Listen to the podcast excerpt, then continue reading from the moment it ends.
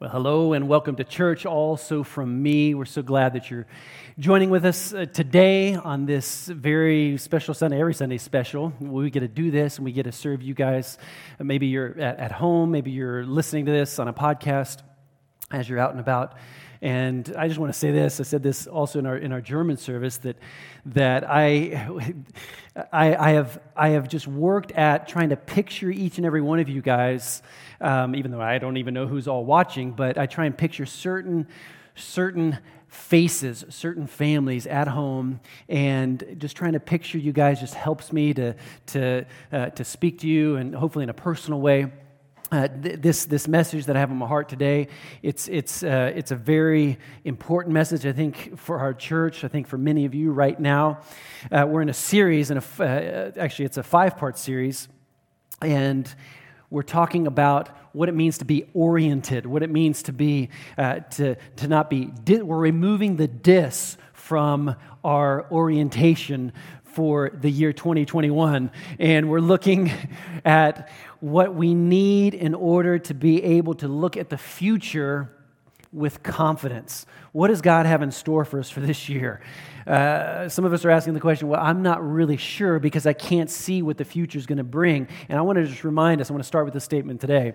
Even though we can't know what the future brings, we can always know that God's will will come to pass. That we can always know. And so I'm glad that you're with us today. Uh, we're also in the middle of 21 days of prayer and fasting. We always start out the, uh, the beginning of a new year in what we uh, like to call kind of this, uh, this, this phase of putting Jesus first, kind of setting the tone for our year. And so this year it's no different. We're in 21 days of prayer and fasting. The only thing that's different is happening online. And, uh, and so thank you to Ramona, who just gave us all the details of how that works. But basically, if my heart posture is, is that I just want more of Him. And that's my prayer for you, that, that, that, that your desire would be rekindled uh, throughout this time, that you would desire more of Him, that your heart posture is saying, God, I want you first in everything. Maybe think about Psalm chapter 37, where, where David says, it says, Take delight in the Lord. And when we do that, when we make Him first, when He's priority, we take delight in Him, He's going to give you the desires of your heart. And that's a promise in God's word. Here it says, Commit everything that you do to the Lord. We're committing 2021 to Him. Trust Him, and He will help you. And so, those that are fasting, I just want to encourage us in this last week, it is not too late to jump in uh, and, and, and to go for it, to fast certain things, be it food, be it media, be it whatever. Uh, but uh, those that have been fasting this whole time, maybe certain things, I just want to encourage you to go strong all the way until the very end. We're asking ourselves the question how do we plan when we don't know how to plan? We all have a life to live. Also, in the midst of this crisis in our, in our world, we have a life that we want to live. We, we have dreams that we want to live out. We have plans. We want to make a difference that is just on the inside of each and every one of us. It's one of our, our just one of these uh, four pillars that we build this church on. We know that every one of us wants to make a difference. 2 Corinthians chapter 4, verse 18 starting with this verse today, Paul reminds us, he says, Fix your eyes not, on, it is, not on what is seen, but that's so difficult, isn't it? To, to not fix our eyes on that which is present, our present realities, not on what is seen, but on what is unseen. For what is seen is temporary, but the unseen is eternal. And I said this last week in our English service. I said that we are seeking uh, or I'm sorry, we are seeing a lot of things out there right now. I mean, out there in our world. We're seeing a lot of things right now. And I want to remind us that a lot of these things are temporary. They're temporary. And as much as we want to plan everything out, if you're any, anything like I am, I'm a type of person, I like to plan things out, I like things orderly, but we have to learn to embrace the unseen, the unknown. Why? Because it, it's, it, it can be a good thing for us not to know everything. Why? Because we were designed, you and I, whether you know it or not, we were designed, according to God's word, to live by faith. And so today, in the midst of all the uncertainty, I want to talk to us today about what it means to have what I'm calling the tenacity of a planner. So, everybody in their living room right now, if you're in the living room with other people, uh, if you're not with other people, this could be a little bit funny, but just do it in a mirror. I don't know. Give everybody your best fight face. Like, show everybody in your living room, your children, uh, uh, wives, don't scare away your husband in this, in this moment, but give your best fight face. What is your best fight face? Okay, that, that was awesome. Let's pray. Let's pray. Father, in Jesus' name, Lord, we love you. We just want to say that here at the beginning. You're what life is all about. And so we just thank you, Lord God. And in the midst of everything that's going on right now, we can just say that. We can look heavenward and we can look inward where we know you live on the inside of us. Lord God, and we just want to tell you how much we love you, how much we appreciate you. Father, I pray that right now, as I speak today, it wouldn't be just as a man speaking, uh, and we're just hearing uh, words from a man. Lord God, I pray that we would hear direct from your spirit in Jesus' name. Lord God, I thank you. We are confident that your word, Lord God, is what changes us. And so, Father, I just pray for open hearts, and Lord, you would change us in Jesus' name. Amen. Amen. I really felt my preparation for today's message that I would be more or less coming alongside of us all today as a coach. Uh, as a yeah as a as a as a coach maybe as a soccer coach as a football coach sorry and wherever you uh, wherever you come from or hail from. But me as a coach basically coming alongside of you today and letting you know you've got this. There's more in you. You've you've got this. Can, can we just say this together? We've got this. The whole, this whole series uh, from the beginning of this year, uh, it, it, my, my, my whole prayer was to get us looking upwards, to, to get us looking heavenwards. Uh, in, in February, we're going to start out February with what we call Vision Sunday on the 7th of February. It's a very important Sunday, so mark that in your calendars. We're going to hear just, just from our hearts, uh, us as pastors, but also from several leaders. And, and, and so that is, is coming up. It's a very important time in the life of our church. Directly after that, we are going to start a series, actually on Valentine's Day on the 14th of February. We're going to start a relationship series.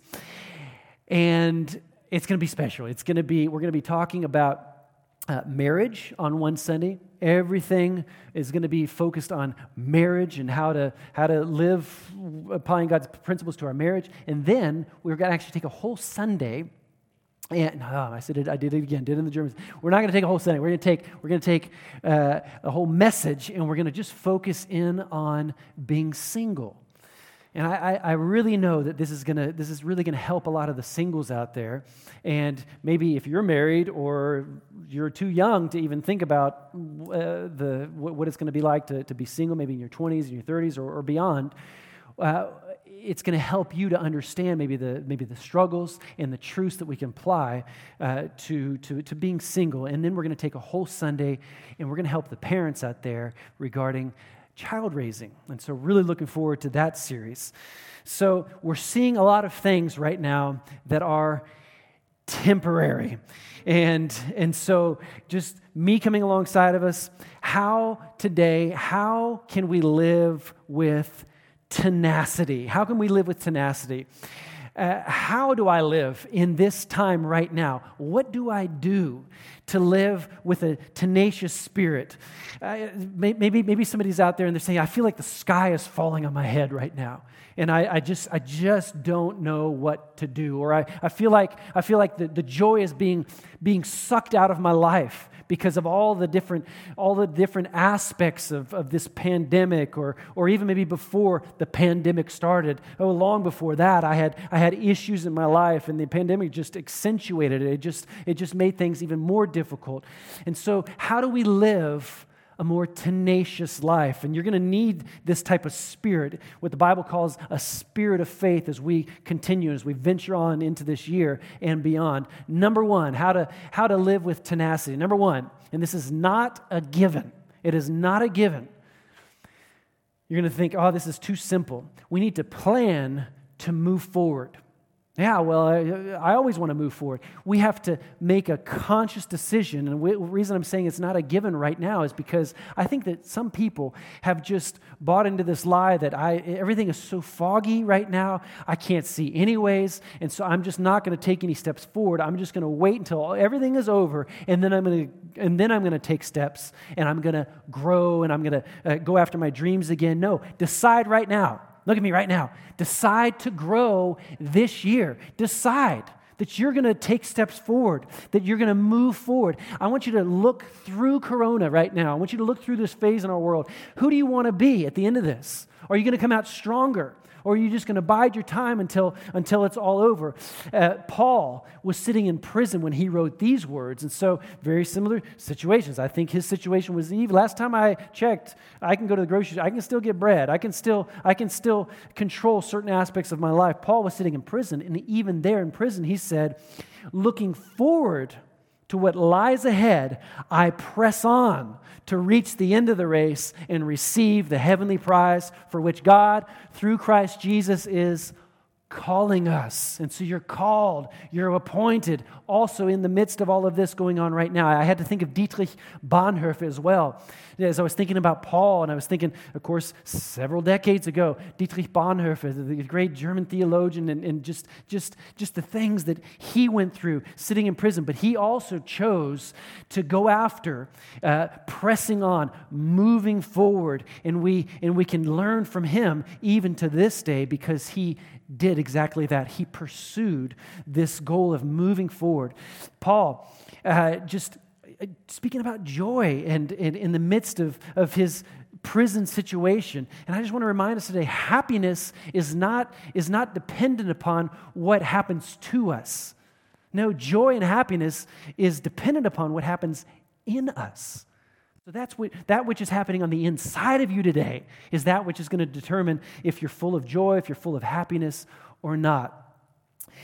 So, we need not only, let me just say this, we need not only to hear uh, a sermon uh, once, once, once a week in order to maintain this perspective, to maintain this type of tenacity that I'm speaking to today. Next week is our uh, next start for a, a new trimester for what we call connect groups. They're small groups, and we're doing it online. Right now, in our part of the world, if you're watching from somewhere else in, in, in, the world, but in our part of southern Germany right now, we can only have one person that can come and visit us privately. And, so it's very difficult. So we're online, but these principles still apply that, that we cannot just get by on, on hearing a sermon once, once a week or, or stuffing us full with, with, with, sermons on YouTube, people gorging themselves right now. And that's it's not a bad thing. It's not a bad thing. But we also need people that we know that are, that are coming alongside us as well. And that's why we need connect groups. We need, it's, I, I almost see the picture of, of like four, five, six people running along together and I don't mean necessarily physically right now, because even, not, even that's not allowed. But uh, virtually, let's say that, that we're running alongside each other and we're saying, You've got this, you've got this. And we're reminding ourselves of the Bob the Baumeister, Bob the Bob, what was his name in, in English? Bob the Builder, his mantra. Can we do this? Yes, we can. We can do it. So let's, let's, let's, let's think like this, not just not just viewing something online, but, but really having people in your life that are running alongside of you, that are praying with you, and they're asking you the tough questions, and they're, they're cheering you on. We need that. I'm cheering you on today, and I'm helping you because this is good coaching right now. You need it. You need it for your life. And so let's, let's get hooked up uh, with these connect groups. Go online. Our, actually, our, our, our directory is already on our website, so you can already go on and you can check out under connect, group, connect groups groups there, what groups are already being offered. There's going to be more coming in this next week. I know it. There's always dozens and dozens of connect groups, and so find one that suits you and get connected. Philippians chapter 1, verse 6 says, I'm certain, Paul is speaking here again, I'm certain that God who began the work within you, he'll continue his work until it is finally finished on the day when Jesus Christ returns. And so I just want to remind us Jesus, God, all the angels, nobody is frustrated from the heavenly perspective. Let's put it that way. with everything that's going on in our world. Last time I checked, Jesus has not returned, and so he's continuing his work this year in your life if you will allow him. I'm going to ask us a question today, a very important question. What desires, what desires have you, have you allowed to, what desires have diminished lately in your life? Maybe over recent months. Maybe the pressure in, in your life, in your company, uh, at your job, uh, at home, in your relationships. Maybe certain pressures, maybe certain factors have caused your desire to fade and then compounding because of all of the pressures added to us because of this pandemic what desires have begun to fade? I was thinking about my son preparing this and i was thinking about jaden. He's 18 year old 18 years old now but i, I see a, a younger version of jaden 8 years old 9 years old 10 years old. He was taking piano and learning how to play the piano. And uh, jaden just had this this pressure. He sensed this pressure every about every five to six months when when he had to what's called a piano recital, where, where he actually, with his other piano students, so to say, uh, and their parents, uh, live to play what he had learned the last several months a piano recital. And he that that that that, that pressure just caused him to kind of like like almost shut down. And i, I could see his little eight-year-old face that little eight-year-old face that now has uh, some hair growing out of it, and he might need to shave again. He, needs to shave now once about every three months. And, uh, and, and I see that face, and I, I just see the, the, the, the fog of, of, of that pressure.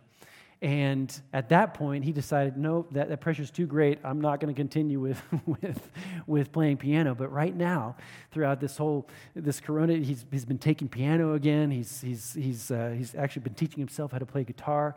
He's got one of the best voices that I've ever heard. And, and I, I just want to encourage us all to, to not allow the pressure to have us to cave in on the inside. Let, let, those, let those dreams, let those, those things that you're going after, those desires to grow dim. Hebrews tells us that God is the author. He, in other words, He breathed faith in the inside, and He's also the finisher of our faith. And I'm convinced God is not finished with any of us yet. Last time I checked, uh, Corona has no right to tell you when you need to leave that hunger on the wayside. Corona is, is not in a position to allow you to, to, to, to, to toss your dreams and, and, your, and, your, and your pursuits overboard. No, we're going to go after these things. And the last time I checked, we have the Spirit of God on the inside of us. And He's, he's, he's encouraging us and he's, he's full of creativity, full of innovation. So let's, let's take new steps. Let's make that decision in our relationships in the midst of all of this that's going on. Let's take new steps in our businesses, in our jobs. Can I encourage us to be, to be the most innovative, the most creative, the most hardworking workers at our jobs ever full of, of input for our for our either our employees or for our teams that we are some of the best workers in order to do that we're going to need point number two the tenacity of a planner we're going to need number two to plan our pursuit of wisdom. Of wisdom. Wisdom is, I put it like this it's God's truth that we find in His Word, God's truth and His creativity. Don't forget, we have the Spirit of God on the inside of us. It's God's truth and His creativity applied in all of life's situations. Proverbs says it like this regarding wisdom it says, Wisdom is supreme. It's, it's, it's, it's, it's number one. Wisdom is far more valuable than rubies. Nothing you desire or can desire compares with it. We need wisdom. We need creative, God given ideas right now, in the now, in our situation now. How I, how I raise my, my children right now with, with so much screen time and, and they're, they're doing uh, online school, homeschooling. How, how, do I, how, do I, how do I navigate this now? God is He's not frustrated. He has enough wisdom for you right now for your child raising. How to navigate your marriage now. Don't fall into the lie that we, that we throw up our hands uh, when, when we think about our relationships or we think about our jobs, and, and, and you're just so frustrated that you, you say this. You say, I don't know how. No, I want to remind us we, we can know. We can know. Why? Because we have God's wisdom and we've taken the time to, to have Him impart His wisdom on the inside of us. Proverbs says, Make wisdom your quest. I love that. It's like it's like it's it's the end goal. It's it's it's it's what I'm journeying for. I, I want more of it. And, and wisdom is my quest. Wisdom, we could say like this, is the truth of God. We could say it's kingdom realities. And the New Testament would put it like this Matthew chapter 6 says, Seek first the kingdom. That's what we're doing right now in this prayer and fasting. We're seeking first the kingdom, and then all these things will be added to you. Seeking wisdom is what, is what releases God's blessing to flow into your life uh, for your personal health. And I mean soul and body. You can apply God's wisdom, health principles, what you exercise you're getting, relationships, God's wisdom for your finances. Second Corinthians chapter 1 says, God has united you. I love this. For our benefit. God made him to be, he made Jesus to become wisdom. It means that if you and I, if we lack wisdom, all we have to do is analyze Jesus, analyze his life his reactions in situations. That's why every, every now and then go through the Gospels again. Uh, uh, through the Gospels. How did Jesus respond in situations? Right now, we as a family, we're watching uh, a series, a great Christian uh, uh, series that's available online. It's called The Chosen, and it is phenomenal. And, and, I, and I'm watching it, and it's so well done. It's so, so uh. And he said, it's so true to, he said, it's like, oh man, I love the way he responded in that situation. And I was thinking about, I was thinking about the way Jesus responded when, when the disciples, when they, uh, when they were on, this, uh, on the, uh, Uh, the Sea of Galilee. They were on the Sea of Galilee, and they were, and then the storm came up. You guys remember this story, maybe? And and and Jesus was down sleeping in the boat, and all the disciples sleeping. Don't you know, Jesus? What's going on? There's a storm out there. They came and they woke him up, and they brought him up, and they're like, Jesus, going on in our world, all of the fogginess and everything with Corona now, and we can analyze Jesus' reaction, and we analyze it. How did Jesus? And he spoke a word. And this same wisdom, we, we've been united with him. I want to remind us of that. His patient endurance, even unto death. And so, some of us got this. We can, we can, we, we can make it. And so we could say, we could say it like this wisdom is your, your reality is saying, or my reality is saying, this is confusing. It's, it's hopeless. Jesus, he's, he's never lacking in hope. And his kingdom is always full of hope. And to kingdom reality, number two, we could say it like this wisdom is the person of Jesus Christ. The Word, remember, remember when, when John, John said, the Word became flesh and dwelt among us. And so, the, so wisdom is the person of Jesus Christ. And so let me, let me just say something very important. So important. If you reject Jesus himself, then you're most definitely rejecting wisdom in your life. We, we can't reject Jesus because we need his wisdom.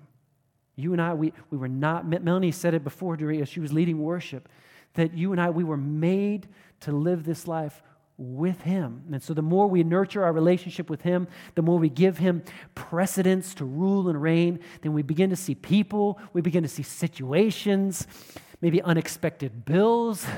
we begin to see those things through His, through his eyes, with His perspective. W- wisdom provides us with the right perspective wherein our faith can then be directed towards the problem. It's, it's like the two sides of a, of a riverbank or the, I'm sorry, the, of a river, the, the two river banks.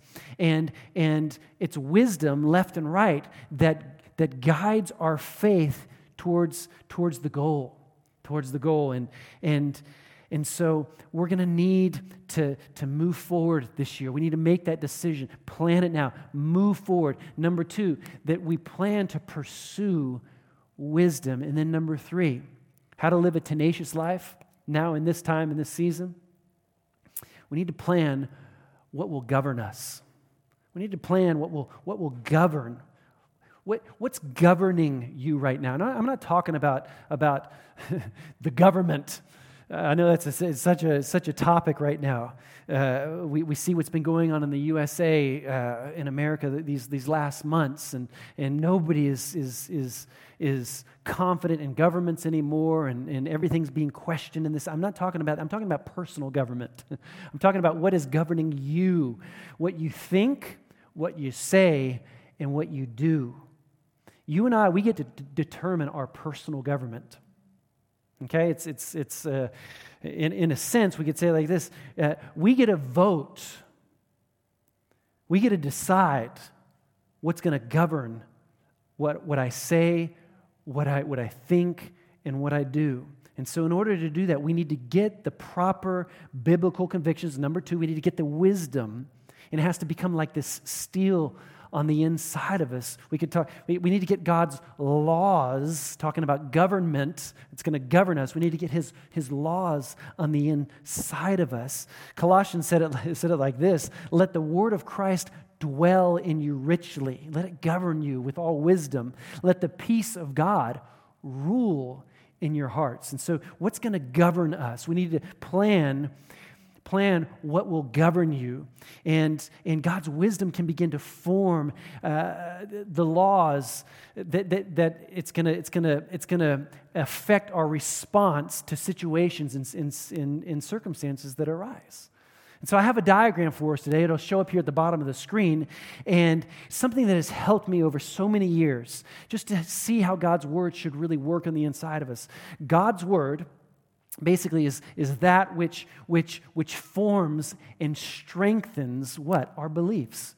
We could use this word, faith. It's God's word is, is that which forms and strengthens what we believe. And then we come to the point that that which I believe will begin to govern, listen real carefully, that which I believe, my faith, will begin to govern what I think, what I say, and what I do. And so, and so we have to decide this year what's going to govern us.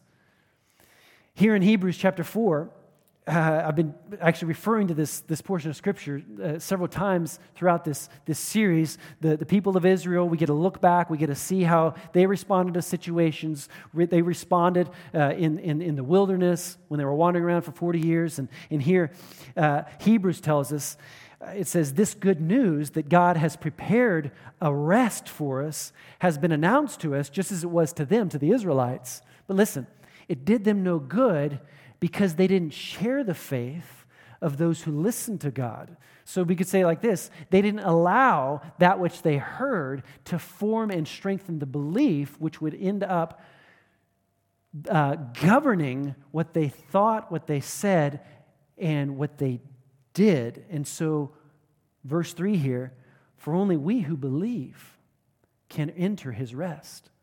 And so, you want to be restful throughout this season? That we find ourselves in right now, make the decision. You're going to plan right now what is going to govern you. I'm going to let God, your word, govern me. What I think, what I say, what I do. That's why fasting is, is, is so key because it, it, it, it, it's, it's good spiritual discipline, it's, it's good bodily discipline, seriously. Don't underestimate the power of a spiritual principle, fasting. And, uh, and, and so faith in this, in this story with the Israelites, it didn't govern. Faith did not govern their reactions or their decisions. So we have to plan. I'm encouraging us to plan that we will move forward this year. We will grow. We will pursue wisdom. We're going to we're going to go after Jesus himself. We're going to allow his word, his wisdom to govern us. And so, this wisdom that we've been talking about, this wisdom can also clearly define uh, it, can, it can divide the truths from the lies.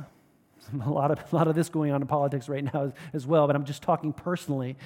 Uh, you and I, we are lied to on a daily basis. We have an enemy of our soul, and he's feeding us lies. The devil, Satan himself, and he's, he's feeding us lies. And so we need to discern uh, what is truth, what is, what is lie regarding just your own self. Where, where no, you don't, no, you don't, you don't have this. Just, just go ahead and throw in the towel with your business. Nope, nope. It's, it's, it's just, it's not going to end well. Just go ahead and give up now. Or we can believe the truth. I can do all things through Christ who strengthens me. And so it's the word, Hebrews chapter 4, here, verse 12. The word of God, it's alive and it's powerful. It's sharper than the sharpest two edged sword, cutting between, this is God's wisdom, cutting between soul and spirit, between joint and marrow. And it exposes our innermost thoughts and desires. And so, because it's foggy out there in our world right now, we have to decide what is our goal? What are we going after? There was a story that I read, and I thought this was just so fitting for this message today. A story about a, a lady by the name of Florence Chadwick. And I'm just going to re- read here this, this story here real quick. So, so suitable for this message today. It was a fog shrouded morning, July the 4th, 1952, when a young woman named Florence Chadwick waded into the water off Catalina Island. She intended to swim the channel from the island to the California coast. Long distance swimming was not new to her. She had been the first woman to swim the English Channel in both directions. This is quite the woman. The water was numbing cold on this day. The fog was so thick she could hardly see the boats in her party. Several times, sharks had to be driven away with rifle fire. Not my thing. it ain't my thing. She swam more than 15 hours. Get this before she asked to be taken out of the water. Her trainer tried to encourage her to swim. Swim on, swim on, since they were so close to the land. But when Florence looked, all she saw was fog. So she quit. Only a half a mile from her goal. Man. Later she said, I'm not excusing myself, but if I could have seen the land, I, I would have made it. So we could say it like this it wasn't the cold, it wasn't, it wasn't necessarily fear or even exhaustion that, that caused Florence Chadwick to give up or to fail. It was the fog. And so many of us right now, maybe, we're, maybe it's, it's not any other types of things that maybe everybody else is talking about fear Many of us, we're not even afraid of, of this sickness anymore. Maybe we're afraid of, of the repercussions it's having on our economy, stuff like that. But maybe it's not fear. Maybe it's, maybe it's not pressure.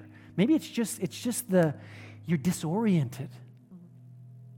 That's why we're removing the dis from, from what's going to describe this year, and we're going to go full of orientation to this year, full of direction. And that's my prayer for you in Jesus' name. So I, I wonder if the present realities, that we're facing right now have caused you to lose sight of the goal. The present fog. By the way, two months later, two months later after her failure, Florence Chadwick walked off the same beach into the same channel and swam the distance, and she set a new speed record because she could see the land. And so I'm just encouraging you right now, but with the eyes of faith, you can see the land. You can see it. No, no, no I, know I, I can't see it. No, you, you can see it. You can see it. And with God on the inside of you, and this spirit of faith rising up, this tenacity of a planner that you know you're planning to move forward. You're planning to, to pursue wisdom and you're planning what's going to govern your life this year in Jesus' name. So, will the fog or the uncertainty or the fear or the apathy or whatever, might, whatever cloud uh, you, you, might, uh, you might see that's governing your responses, uh, will that rule over you? Or will you allow the certainty and the promises of God's word? Will you allow that to govern every step that you take throughout the coming year in Jesus' name. My friends, we are called to be long distance swimmers. long distance swimmers, braving the dangers that lie ahead, trusting that the goal is, is before us, even on days when all we can see is fog. Let's press forward. Let's move on. Let's, let's get our eyes heavenward. Let's, let's look to Him. He's the author and the finisher of our faith. I want to pray for us today. In Jesus' name, Father, I just come before you. I thank you, Father, Lord, that you've spoken to us.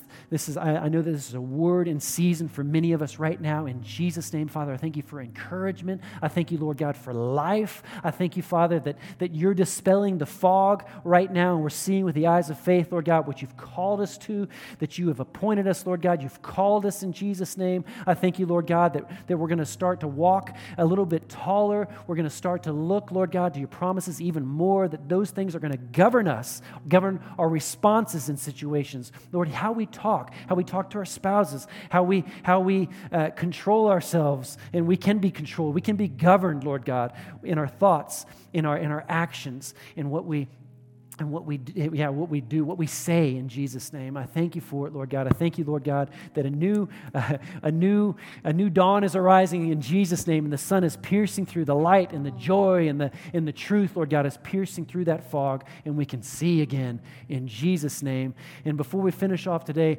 I want to take this opportunity just to look in this camera and Eh, Eh, once again, every Sunday, just let you know right now, if you're watching this, maybe even for the first time, let you know that Jesus loves you so much.